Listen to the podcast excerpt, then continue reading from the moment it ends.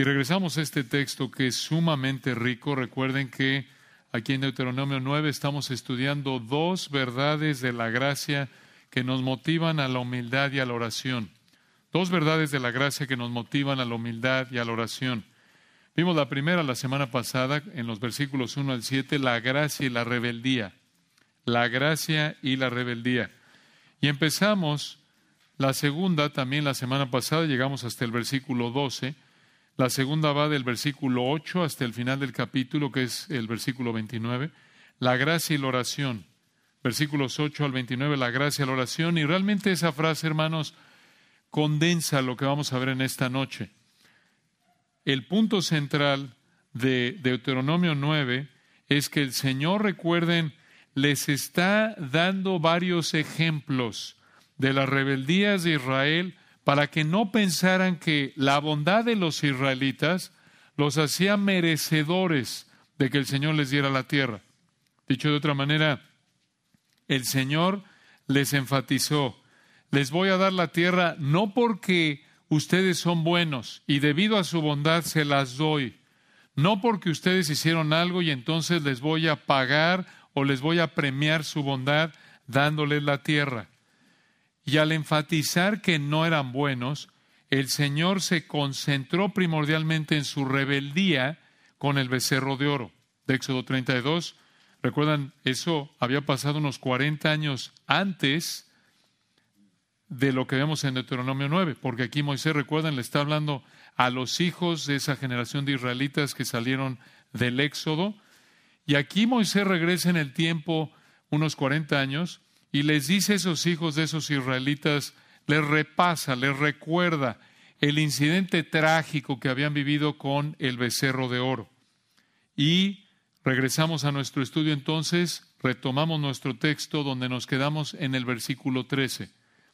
Recuerden que Israel le dijo Moisés a estos israelitas, se entregó a la adoración de este becerro y Deuteronomio 9:13, Moisés les dijo, y me habló Jehová, diciendo, he observado ese pueblo, y he aquí que es pueblo duro de cerviz. De nuevo, ya habíamos visto esa frase antes. Esa frase duro de cerviz se refiere a aquel es rebelde, obstinado. Era un pueblo obstinado, desobediente. Y el punto del 13, vean cómo lo dice aquí el Señor a través de Moisés, vean el texto de nuevo. Me habló Jehová diciendo, he observado a ese pueblo y aquí que es pueblo duro de servir. El Señor había observado a Israel y sabía cómo era Israel. Y hermanos, el Señor nos observa todo el tiempo y también sabe cómo somos cada uno de nosotros. Él no es engañado por alguna apariencia, a Él no podemos impresionarlo con nuestras mentiras externas que tratan de ocultar una realidad interna. Él conoce todo acerca de nosotros. Él conoce nuestros deseos, nuestros motivos, nuestros pensamientos. En todo momento, en todo lugar, en toda circunstancia. Vivimos en su presencia todo el tiempo. Esto nos debe motivar a ser obedientes, como Pablo le dijo a Timoteo en 1 Timoteo 6:13, te mando delante de Dios, vivimos delante de Dios todo el tiempo. Lo sintamos o no, nos acordemos o no, esta es la realidad. Vivimos, hermanos, en la cara de Dios todo el tiempo. Pero escuchen esto, que hicieron de adorar al becerro de oro, es algo, por supuesto, terrible en sí, pero algo que lo hace inmensamente peor es que lo hicieron después de que ellos habían hecho, recuerdan, un pacto con el Señor poco más de un mes antes de entregarse a la adoración del becerro en Éxodo 24. En Éxodo 24 establece ahí el Señor con ellos, ratifican el pacto mosaico, el antiguo pacto, lo que llamamos la ley, en Éxodo capítulo 24, y después, poco más prácticamente poco más de un mes después de Éxodo 24, de que se comprometen, sí Señor, vamos a hacer todo lo que nos mandaste, poco más de un mes después, en Éxodo 32, están entregándose a adorar este becerro. Y encima de eso, hermanos, durante todos esos 40 días que estaba ahí Moisés arriba recibiendo las instrucciones del Señor, durante esos 40 días estaban viendo el fuego sobrenatural allí, arriba en el monte, ¿recuerdan? A las faldas del monte Sinaí donde estaban acampando. Esto es descarado, descarado. 40 días después de haber hecho un pacto y 40 días de estar viendo ahí una columna de, de fuego y este, este fuego sobrenatural, ¿se atreven a hacer esto? Esto es el colmo en un sentido. Y esto nos ayuda a entender por qué el Señor respondió de una manera tan fuerte en el versículo 14. Vean cómo respondió el Señor al pecado de Israel en Deuteronomio 9:14. Esto es lo que el Señor le dijo a Israel. Déjame que los destruya y borre su nombre de debajo del cielo. Observen esa frase borre su nombre de debajo del cielo. Esto incluiría muerte, incluiría terminar con su relación de pacto, como alguien dijo, esa relación de pacto con estos rebeldes, como lo vemos en Deuteronomio 29, 18 y 19. Y escuchen esto, esto es lo que el Señor le dijo a Moisés al final del 14, y yo te pondré sobre una nación fuerte y mucho más numerosa que ellos Ahora, por lo que vemos en el resto del capítulo, la idea del versículo 14 es esta, escuchen, a menos de que Moisés intercediera, a menos de que el Señor, de que Moisés le rogara al Señor porque no cumpliera lo que dijo en el versículo 14, el Señor iba a juzgar a estos dos millones de israelitas al matarlos y también iba a empezar con Moisés. Dices tú, oye, pero ¿acaso el Señor no habría sido injusto ¿No habría violado su pacto que acababa de hacer con ellos 40 días antes? No, no, el Señor habría sido perfectamente justo si hubiera hecho esto, porque de nuevo ellos habían acordado con el Señor 40 días antes que adorarían a Dios, únicamente a Dios. Y hermanos, recordarán que la semana pasada señalamos que en este texto vemos tres marcas de idolatría es corrupción, es un desvío de los mandamientos de Dios y también aquí hay otra, otra marca de idolatría que vemos en el versículo 14. Y recuerden, la idolatría no es solo postrarse ante una estatua, sino simplemente no darle la prioridad al Señor. Recuerda, la idolatría es cuando lo más importante no es el Señor en tu vida. Entonces, aquí hay otra marca de idolatría. Escucha. Cuando lo más importante en nuestra vida no es el Señor, provocamos a ira al Señor y nos exponemos a que nos discipline. Cuando lo más importante en nuestra vida no es el Señor, provocamos a ira al Señor y nos exponemos a su disciplina. Es prácticamente Primera de Corintios 10, 22, hablándole a los corintios que estaban participando de la mesa del Señor y de la adoración idólatra, 1 Corintios 10, 22, o provocaremos a celos al Señor, ¿somos más fuertes que Él? Por supuesto que no. Y vean qué advertencia. Según este texto, vivir para algo que no es el Señor, vivir para agradarnos en lugar de vivir para agradar al Señor, de nuevo es, en primer lugar, corrupción, en segundo lugar, una desviación de los mandamientos de Dios, y número tres, nos hace blanco de la disciplina de Dios. Esto es serio. Esto es serio. Entonces, Israel pecó al adorar al becerro de oro y versículo 14, Dios los quería matar. Y Dios quería iniciar con otra nación que descendiera de Moisés. Pero vean lo que hizo Moisés, versículo 15. Y volví, Deuteronomio 9:15, y descendí del monte, el cual ardí en fuego otra vez con las tablas del pacto en mis dos manos. Y en el 16 miré, y aquí habíais pecado contra Jehová vuestro Dios, os habíais hecho un becerro de fundición. Recuerden lo que pasó en los versículos anteriores, fue el diálogo entre Moisés y Dios, pero aquí ya bajó.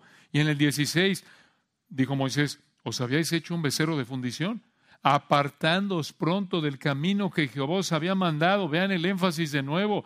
Cuando no vivimos para el Señor en primer lugar, Es una indicación de que nos apartamos del camino que Dios nos ha mandado.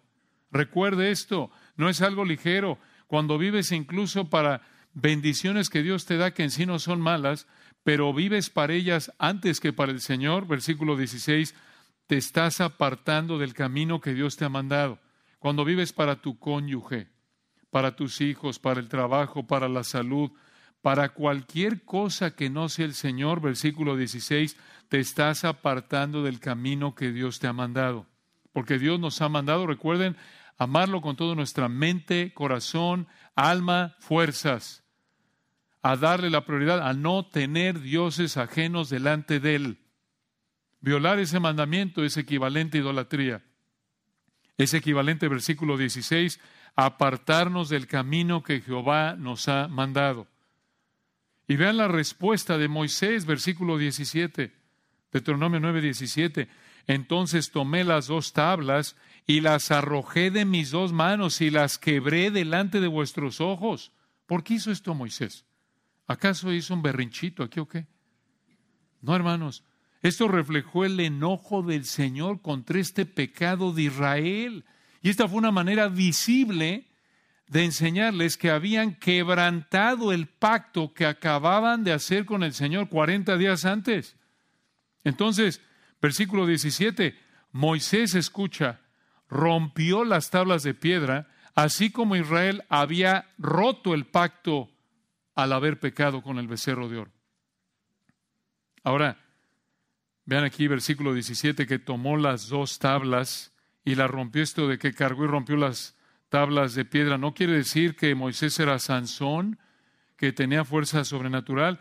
Esto indica, ya lo habíamos explicado antes, que las tablas de piedra eran delgadas, ligeras y por eso Moisés las podía cargar y romper. Además, recuerden que cuando pasó esto, Moisés ya había pasado los 80 años de edad, no tenía la fuerza de un joven. No estaba tan jueves como antes, estaba más viernes, digamos, aquí. Estaba más avanzado en años. Pero al recordarles aquí en Deuteronomio 9 lo que había pasado unos 40 años atrás con el becerro de oro, Moisés, recuerden por qué se los dijo aquí el Espíritu de Dios a través de Moisés. Cuando hizo esto Moisés, al recordarles aquí en Deuteronomio 9 lo que había pasado unos 40 años atrás con el becerro de oro, escuchen, Moisés les estaba dando un ejemplo de que no era porque ellos eran buenos que el Señor les iba a dar la tierra, sino porque los iba a usar. Entonces, ¿por qué el Señor no les iba a dar la tierra? ¿Por qué les iba a dar la tierra? Si no se las iba a dar porque eran buenos, como lo probaba eh, porque no eran buenos, si, si no les iba a dar la tierra porque no la merecían como lo evidenciaba esta situación, ¿por qué se las iba a dar? Porque lo vimos la semana pasada, porque los iba a usar para juzgar a los cananeos. Y dos, para mostrar su fidelidad en cumplir su pacto con Abraham, como lo vimos en el versículo 5. Véanlo.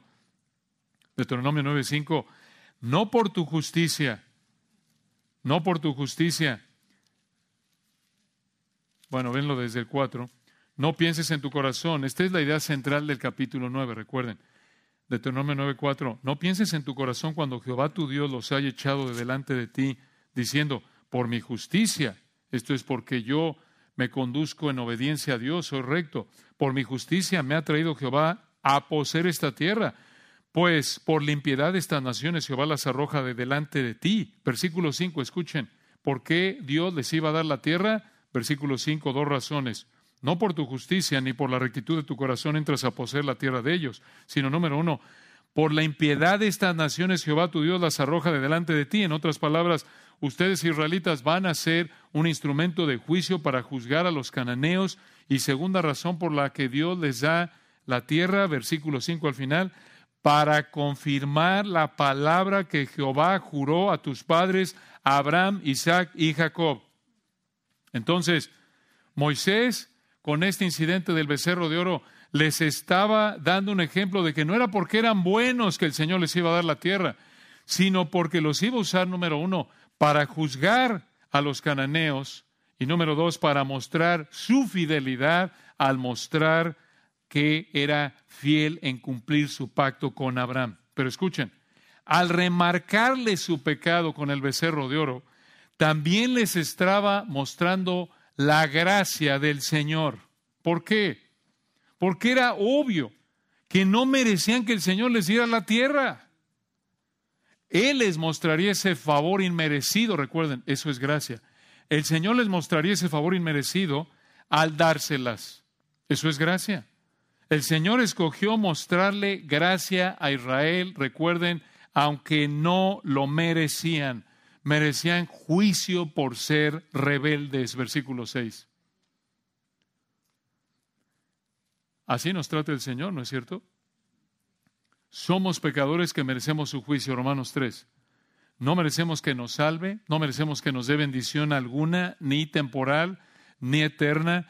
Nos debe juicio, no nos debe bendiciones, no lo olvides. ¿Qué te debe Dios? Juicio. ¿Por qué? Porque lo único que le puedes ofrecer a Él es tu pecado. Eso es lo que Dios te debe. ¿Quién le ¿quién le dará a él para que le vuelva a ser recompensado? Dice Romanos 11. Dios no es deudor de nadie, no nos debe nada más que juicio por nuestro pecado. Entonces ubícate cuando te sientas tentado a quejarte porque no tienes lo que piensas o tus circunstancias no son como crees que deben ser. Recuerda, ah, estoy en el infierno. Si no estás en el infierno, Dios no te ha dado lo que mereces. Eso es lo que Dios te debe. Eso es lo que Dios te debe. Entonces, el Señor nos ha salvado por gracia. Por gracia sois salvos por medio de la fe. Efesios 2.8. Toda bendición temporal y espiritual que nos da es por gracia. Porque recuerden, 1 Corintios 4.7, porque ¿quién te distingue? ¿O qué tienes que no haya recibido? Y si lo recibiste, ¿por qué te glorías como si no lo hubieras recibido? Entonces, Israel pecó al adorar el becerro de oro y Dios quería juzgarlos con la muerte, pero vean cómo respondió Moisés. Y vean, hermanos, aquí, dentro de este mensaje primordial de la gracia de Dios, el Señor en su gracia nos presenta un gran ejemplo de oración intercesora en el resto del capítulo 5. Vean aquí, hermanos, cinco partes de la oración de Moisés que deben estar presentes en nuestras oraciones. Cinco partes de la oración de Moisés que deben estar presentes en nuestras oraciones. Cinco partes, cinco P's para que sea fácil de recordar. Primera de cinco, Moisés oró con perseverancia. Moisés oró con perseverancia. Vean el versículo 18. Deuteronomio 9, 18. Este es Moisés hablándole a estos israelitas y les dijo, y me postré delante de Jehová como antes cuarenta días y cuarenta noches. Hermanos, Moisés estuvo orando más de un mes, más de un mes. Esto es impresionante, pero esto nos da una idea de lo grave que fue el pecado de Israel y Aarón con el becerro de oro y Moisés lo sabía. Esto nos da una muestra de la perseverancia de Moisés al orar en esta situación grave, extremadamente grave. Colosenses 4:2, perseverad en la oración. El Señor también nos manda perseverar en la oración. Observen, versículo 18, segunda de cinco partes de la oración de Moisés. Moisés no solo oró con perseverancia, sino también en segundo lugar con penitencia. Con penitencia. ¿Qué significa esto? No se aventó suave María, que quede claro. No estaba tratando ahí de ganarse ahí la salvación, no. Penitencia esto es con humildad y tristeza por el pecado, es lo que queremos decir. Moisés oró con penitencia y nos referimos con esto a que él oró con humildad y tristeza por el pecado. Véanlo en el versículo 18. Y me postré delante de Jehová como antes, cuarenta días y cuarenta noches, y aquí viene Véanlo, el versículo 18. No comí pan ni bebí agua a causa de todo vuestro pecado que habíais cometido haciendo el mal ante los ojos de Jehová para enojarlo. Ya había estado cuarenta días y cuarenta noches sin comer ni tomar nada en el versículo 9 cuando estuvo allá arriba en el monte. Y ahora oró dice el texto aquí en el versículo 18, 40 días y 40 noches y volvió a ayunar de manera total.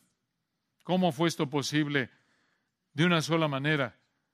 Esto habría requerido la intervención sobrenatural del Señor porque piensen, un hombre de más de 80 años, aunque hubiera tenido 10 o 20 o 30, ¿eh?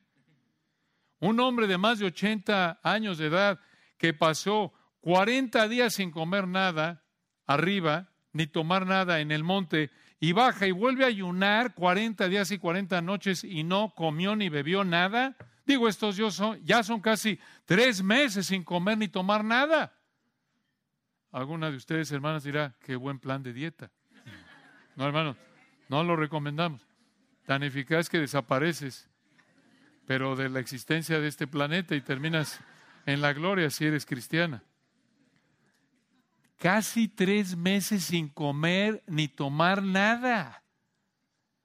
De nuevo, el Señor lo sostuvo, es la implicación de manera sobrenatural en este ayuno prolongado.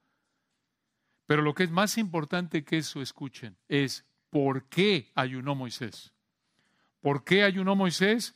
Versículo, ahí lo vemos, en el versículo 18.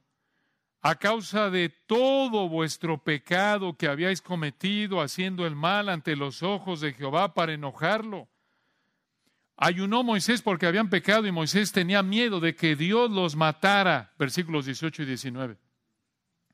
Hermanos, para poder entender esto, tenemos que entender que esta era una situación de emergencia, una situación de urgencia. Aquí tienen ustedes dos millones de vidas que estaban al filo de la muerte. ¿Por qué? Porque el juicio de Dios estaba por caer sobre ellos. Esto es algo así como lo que pasó en Nínive en Jonás capítulo 3, ¿recuerdan? Cuando todo Nínive ayunó en arrepentimiento para que el Señor no los matara. Y con Nínive, la vida de 600 mil personas estaba en juego. Y aquí con Israel, la vida de dos millones estaba en juego. Con Nínive ayunaron 600 mil mostrando su arrepentimiento. Con Israel aquí, solo uno de dos millones que ni siquiera había pecado. ¿A quién le recuerda esto? Uno sin pecado.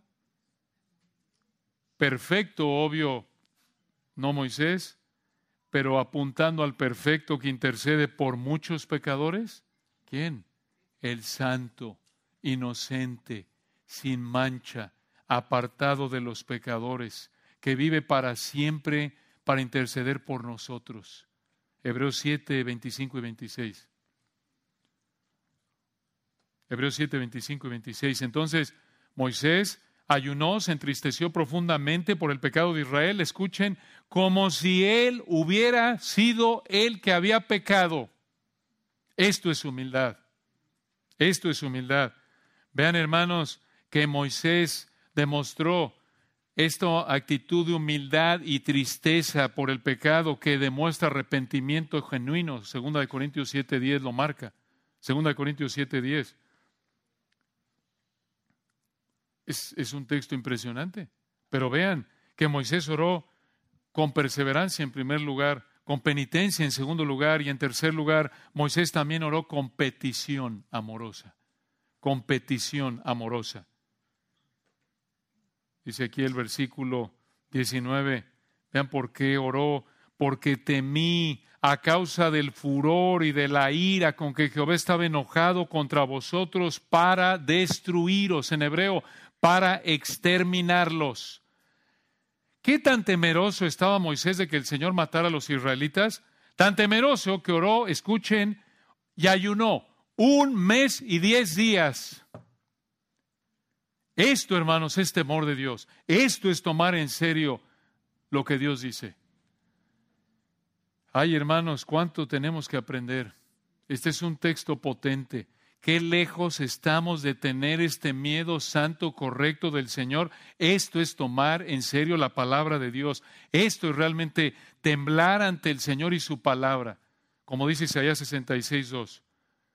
¿Cómo necesitamos que el Señor nos ayude a crecer en nuestro temor de Él y su palabra? Esto, hermanos, es, es algo que tristemente probablemente la mayoría de nosotros, si no es que todos no podemos identificarnos, 40 días, mucho menos el ayuno, obvio, pero va acompañado aquí a lo que apunta de nuevo es que, que Moisés estaba temblando de que Dios iba a matar a los dos millones de israelitas junto con Aarón. ¿Cuánto más oraríamos por la salvación de los perdidos? ¿Cuánto más oraríamos por la santificación de nuestros hermanos si tomáramos en serio la ira del Señor contra el pecado? Escuchen, hermanos, la situación de mayor peligro para un ser humano es que Jehová esté enojado con él. La situación de mayor peligro para un ser humano es que el Señor Jesucristo esté airado con él, porque si no es salvo, en cualquier momento el Señor lo mata y le da lo que merece, infierno eterno. Punto. Y si es salvo y está en pecado, en cualquier momento el Señor lo puede disciplinar al punto de matarlo y llevarlo al cielo. Por eso decimos que la situación de más peligro para cualquiera de nosotros es pecar. Es pecar. La situación de mayor peligro para cualquiera de nosotros no es una enfermedad fuerte, ni el riesgo físico de estar en alguna situación peligrosa, como en Florida con un huracán. La situación de mayor peligro para cualquier persona es pecar, porque el pecado provoca la ira de Dios y eso es lo más peligroso que un ser humano puede experimentar, aquí y en la eternidad para el incrédulo. Y Moisés lo sabía. Por eso oró 40 días y 40 noches en ayuno total, rogándole al Señor que perdonara de su pecado a esos dos millones de israelitas, incluyendo a Aarón. Y vean de nuevo el versículo 19, Deuteronomio 9, 19. Porque temí a causa del furor y de la ira con que Jehová estaba enojado contra vosotros para destruiros. Y vean esto, hermanos, uno de esos peros hermosos en las Escrituras al final del 19. Pero Jehová me escuchó aún esta vez. ¡Qué afirmación! En otras palabras, el Señor respondió a la oración de Moisés al matar solo a tres mil y no a los dos millones, como lo vemos en Éxodo 32. Solo tres mil. Versículo 20, vean el amor de Moisés aquí. Vean aquí su petición amorosa reflejada en el versículo 20. Contra Aarón también se enojó Jehová en gran manera para destruirlo. En el hebreo, para exterminarlo. Y escuchen, al final del 20, y también oré por Aarón en aquel entonces.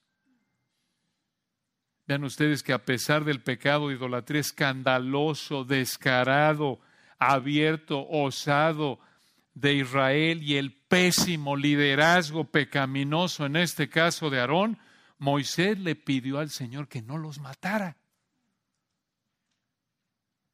Aunque esta no fue la motivación primordial de Moisés, esto fue una petición amorosa. Dices tú, ¿cómo? ¿Cómo que no fue la motivación primordial? Sabemos que no fue la motivación primordial porque en un momento vamos a ver que en el versículo 28 y 29 vemos que la motivación primordial de Moisés al orar fue la gloria de Dios. Pero la oración de Moisés, que aquí reflejó, reflejó, hermanos, algo de la gracia perdonadora del Señor. ¿A quién le recuerda? Como cuando el Señor Jesús en la cruz oró y allí en Lucas 23, 34 dijo, Padre, perdónalos porque no saben lo que hacen. Hermanos, así debemos orar.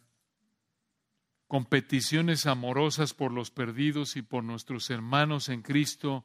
1 Timoteo 2 nos instruye a hacer eso. Efesios 6 nos instruye a hacer eso.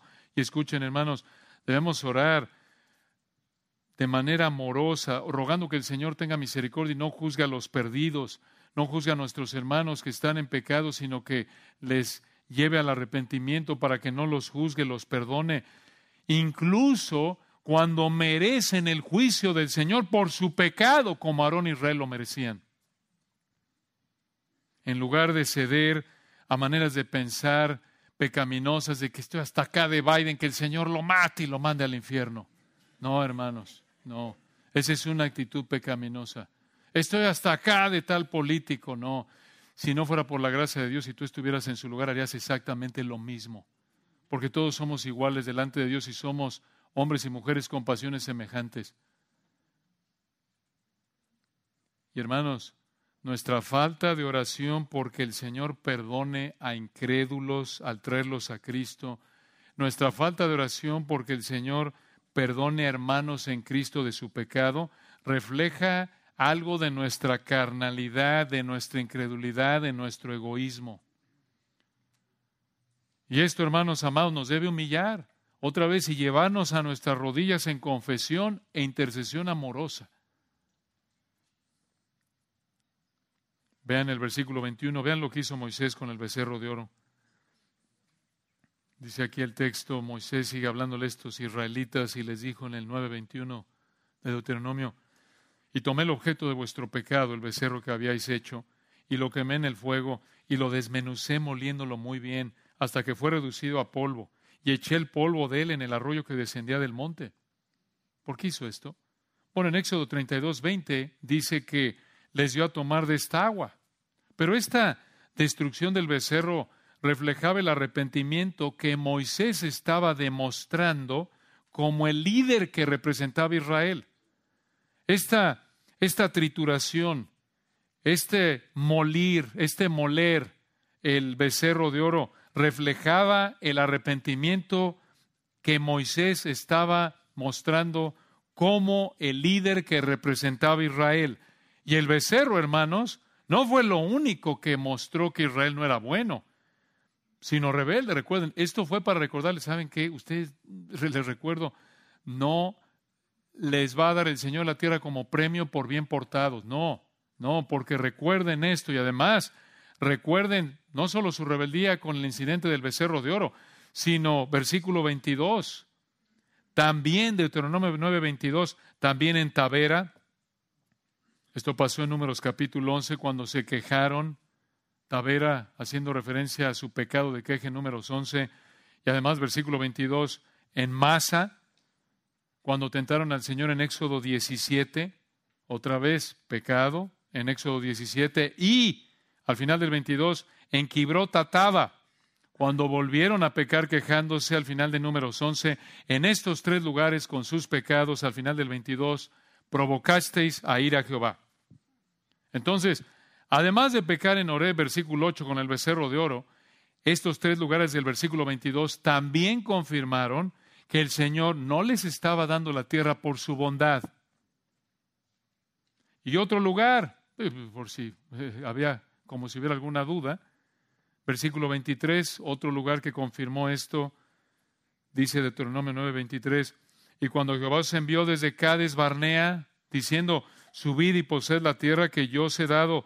También, vean el énfasis ahí, también fuisteis rebeldes al mandato de Jehová vuestro Dios y no le creísteis ni obedecisteis a su voz.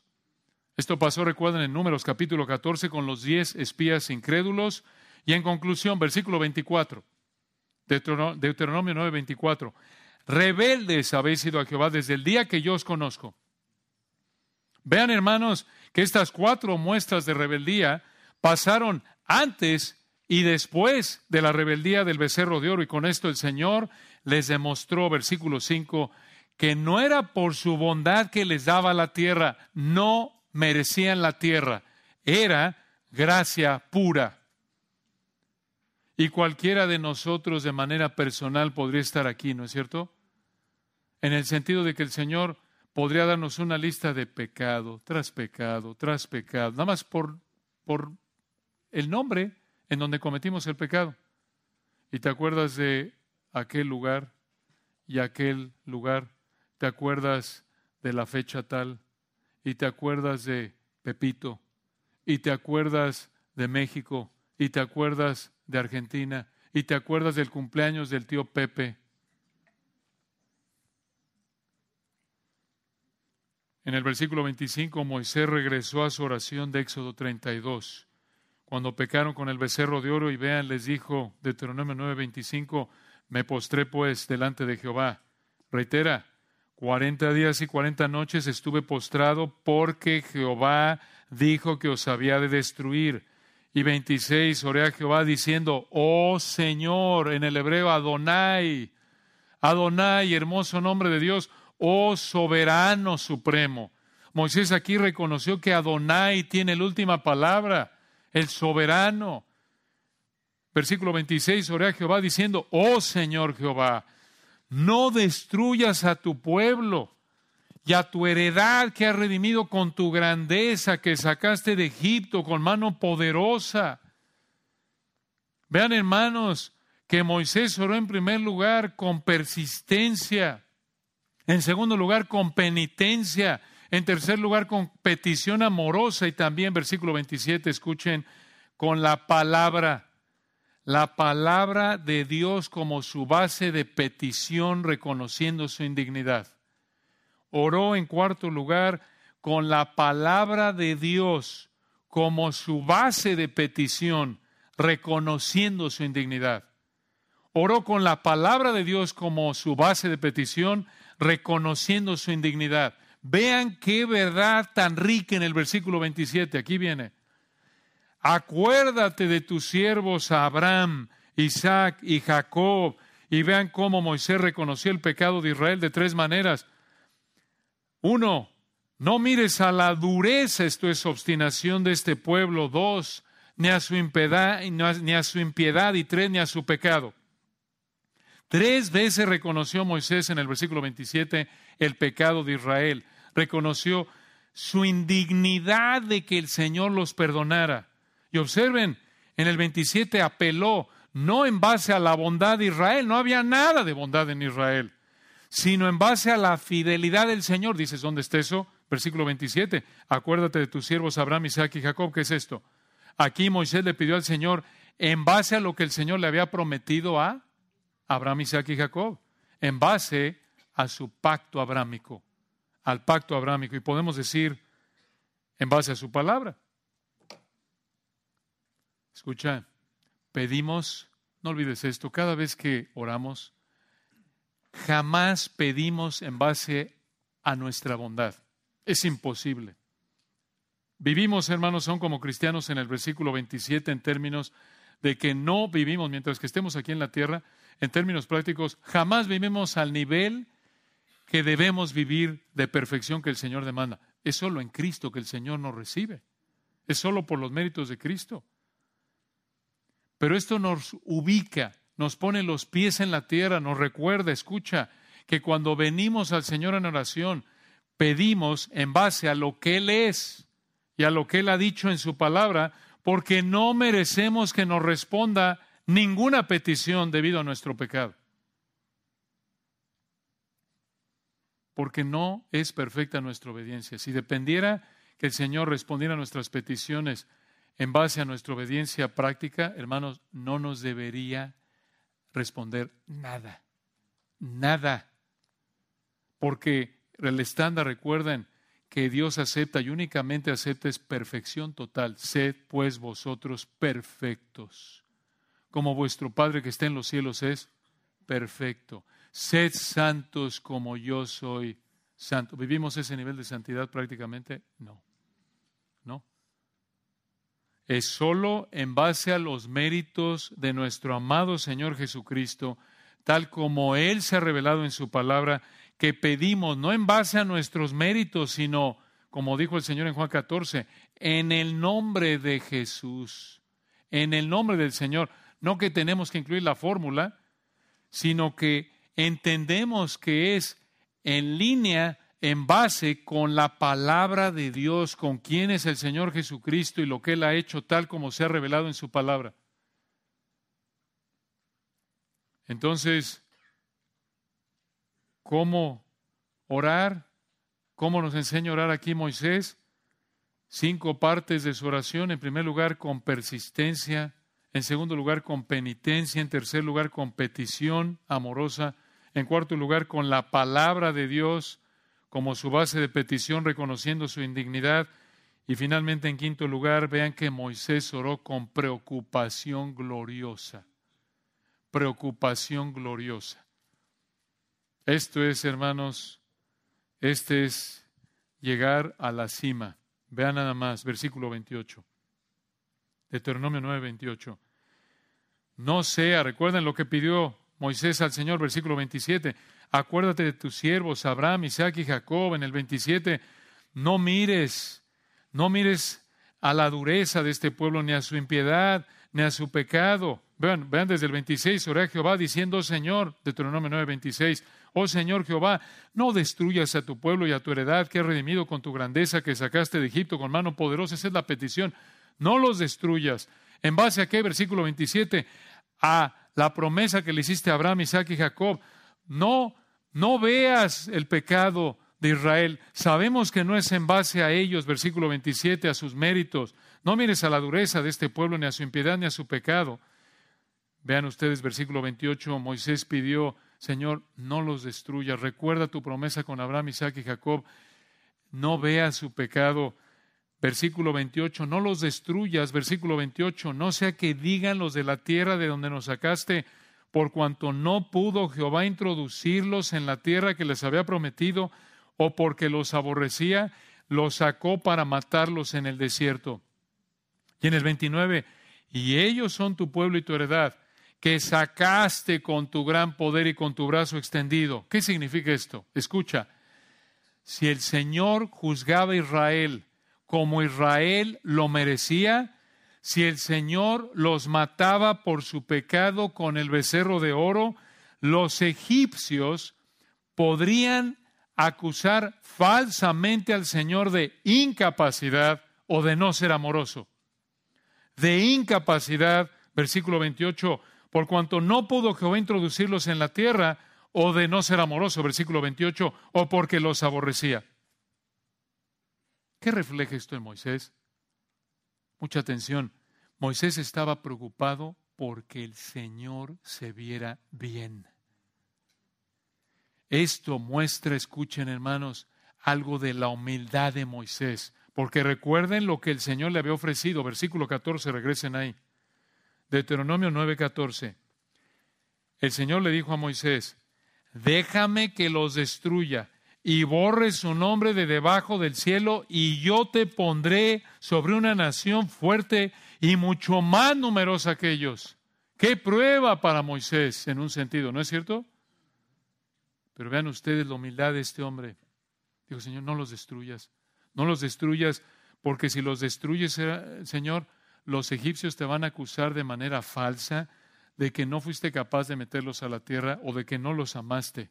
Señor, no los destruyas, no los destruyas, porque no te vas a ver bien a los ojos de los egipcios. Aunque recuerden, el Señor le había ofrecido que él iba a ser el patriarca. De él iba a producir una nación. Moisés habría sido el patriarca, por así decirlo, que hubiera reemplazado a Abraham.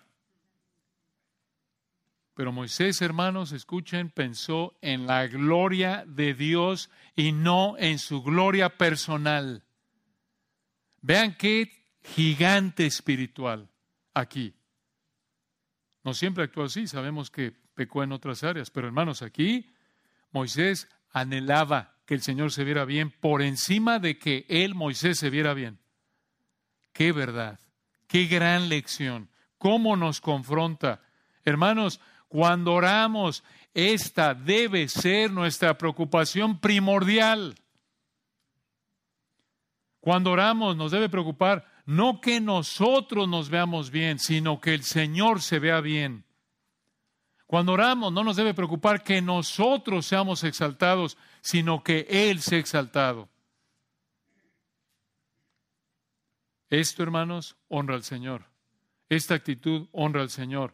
Este tipo de petición agrada al Señor. ¿Por qué? Porque esto glorifica al Señor. Esto lo exalta. Esto nos recuerda, hermanos, que nosotros y nuestras peticiones somos secundarios. Él es primordial. Lo que importa es que Él se vea bien, no nosotros. Por eso oramos, santificado sea tu nombre, venga tu reino, hágase tu voluntad, Mateo 6. ¿Qué es eso? Tú, tú, tú. Recuerdan como el salmista, no a nosotros, oh Jehová, no a nosotros, sino a tu nombre da gloria. Esto de nuevo, hermanos, va en contra de nuestra inclinación natural, pecaminosa, de pedirle al Señor que nos dé lo que nosotros queremos para que nosotros nos veamos bien, para que nosotros quedemos satisfechos. Pero el Señor, recuerde, no responde ese tipo de oración egoísta. Santiago 4, no tenéis porque no pedís, pedís y no recibís. ¿Por qué? Porque pedís mal para gastar en vuestros deleites. Y de nuevo, hermanos, qué prueba tan grande es en muchas ocasiones cuando Él muestra su gloria al afligirnos de diferentes maneras, cuando Él muestra su gloria al quitarnos un trabajo, o muestra su gloria al quitarnos la salud o el dinero, o el testimonio, la vida de un hijo, cónyuge o hermanos amados. Pero cuando oramos buscando que el Señor se vea bien antes que nosotros tengamos lo que queremos, esto demuestra humildad. Y cuando somos humildes, él nos da la gracia necesaria para que Él sea glorificado, incluso cuando eso significa que nosotros seamos afligidos. ¿Por qué? Porque Él resiste a los soberbios y da gracia a los humildes. Primera de Pedro 5:5. Qué verdades tan potentes. La rebeldía constante de Israel demostraba que no merecían la tierra. Y esto remarca la gracia soberana del Señor al haber escogido a Israel para darle la tierra que le prometió a Abraham, aunque ellos no la merecían. Y de nuevo, esto nos recuerda su gracia soberana al escogernos de manera individual para salvarnos, aunque somos igual de pecadores que cualquier otro ser humano. Romanos 3, no hay justo ni a uno, no hay quien entienda, no hay quien busque a Dios. Todos a una se desviaron, todos se hicieron inútiles. No hay quien haga lo bueno, no hay ni siquiera uno. Universal, universal, universal. No hay excepción. Ninguno hay bueno sino solo uno. ¿Quién? Dios, el Dios hombre. Recuerda, toda bendición que disfrutamos se debe a que Dios en su gracia soberana nos la dio.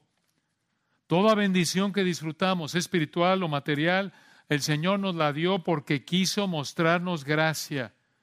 Tenemos que vivir, hermanos, alabándolo por la gracia que Adonai, el soberano, Jehová el Dios fiel, nos ha concedido mediante sí mismo en Jesucristo. Este texto, terminamos con esto, es un gran recordatorio de Juan 1.16. Recuerdan allá en Juan 1.16, dice, porque de su plenitud, esto es de la totalidad, refiriéndose al estado completo de la gracia y verdad del verbo, ¿se acuerdan? Aquel verbo fue hecho carne. De, de la, del estado completo de la gracia y verdad del verbo de su plenitud. Esto indica que el verbo encarnado, el Señor Jesucristo, tiene recursos completos, no le falta nada porque es Dios. De su plenitud, escuchen Juan 1.16, de esa abundancia de recursos que tiene el Verbo encarnado, de esa gracia y verdad que tiene, Juan 1.16, tomamos todos y escuchen, gracia sobre gracia. ¿Qué significa eso? Que el apóstol Juan, allá en Juan 1, y otros creyentes, incluyendo nosotros, disfrutamos de la gracia del Señor Jesucristo. ¿Cómo? Allá en Juan 1 en el contexto, al recibir de Dios para creer la capacidad de creer para tener vida y ser hechos sus hijos. Eso es gracia sobre gracia. Juan 1, 12 y 13. Y hermanos, en un sentido limitado, esto también se puede aplicar al incrédulo. ¿Por qué? Porque Dios le permite disfrutar de bendiciones temporales, aunque el incrédulo no lo merece. Mateo 5, 48, Él hace salir su sol sobre malos y buenos. Hermanos, el Señor nos ahoga, por así decirlo en ola tras ola tras ola de gracia. Esa es la idea. A nivel temporal, el incrédulo, hermanos, vive ahogado en la gracia común del Señor Jesucristo. Y a nivel temporal y eterno como cristianos, vivimos ahogados, revolcados por ola tras ola tras ola tras ola de la gracia de nuestro gran Dios y Salvador Jesucristo. cuánto le debemos, por cuánto debemos agradecerle y alabarle y rogarle continuamente. Oremos. Padre, nos deja sin palabras tu verdad, la majestad de tu palabra que refleja la majestad de quién eres tú. Como recordamos ese hermoso himno que oímos hace unas semanas ahí en Expositores, Salmo 8, Señor mi Dios, la gloria y majestad de tu nombre trasciende el universo que tú has hecho. Lo hemos visto esta noche, gracias con esta probada de gracia en este texto hermoso. Gracias por estas verdades de tu gracia, que recordemos que vivimos como cuando estamos en la playa y una ola nos derriba y nos revuelca y nos revuelca, así vivimos en tu gracia, revolcados en tu gracia, en expresiones de gracia y gracia y gracia, gracia sobre gracia. Y también, Padre, gracias por el ejemplo de Moisés, estas cinco partes de la oración. Danos entendimiento, Padre, que por tu gracia las cultivemos en nuestra vida. Que pidamos, Señor, de esta manera que nos humilla, nos deleita estudiar esto, aunque nos humille, nos confronta y nos lleva a pedirte perdón por nuestra soberbia, por lo fácil que es orar de manera opuesta a esta manera en la que este hombre de Dios oró aquí. Que por tu gracia, Señor, oremos de manera persistente, penitente, pidiendo amorosamente, con la palabra como nuestra base de petición y sobre todo preocupados por tu gloria. Para tu gloria. Amén.